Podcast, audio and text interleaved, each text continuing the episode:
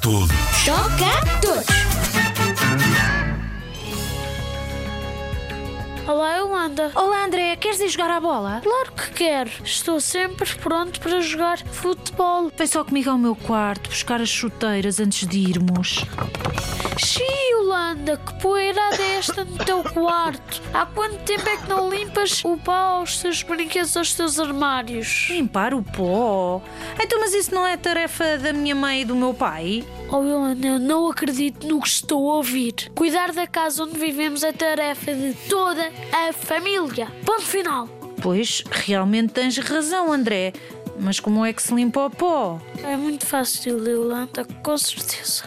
Só precisas de um pano ou às vezes só precisas de uma vassoura, de- pões num cantinho, pões na pá, deitas por caixa de lixo e pronto. De um pano? De uma vassoura? O que é que eu faço com o pano? Faço um lenço e ponho na cabeça? Claro que não, Yolanda. Agarras no pano e limpas os teus brinquedos. Como quando sais de banho e limpas-te com a toalha. Não gostas que os teus brinquedos sintam-se assim? Por favor. É, De sério, não acredito no que estou mesmo a ouvir. O André, repara neste Homem-Aranha. Nem se percebe a cor de tanto pó que tem. Podes querer.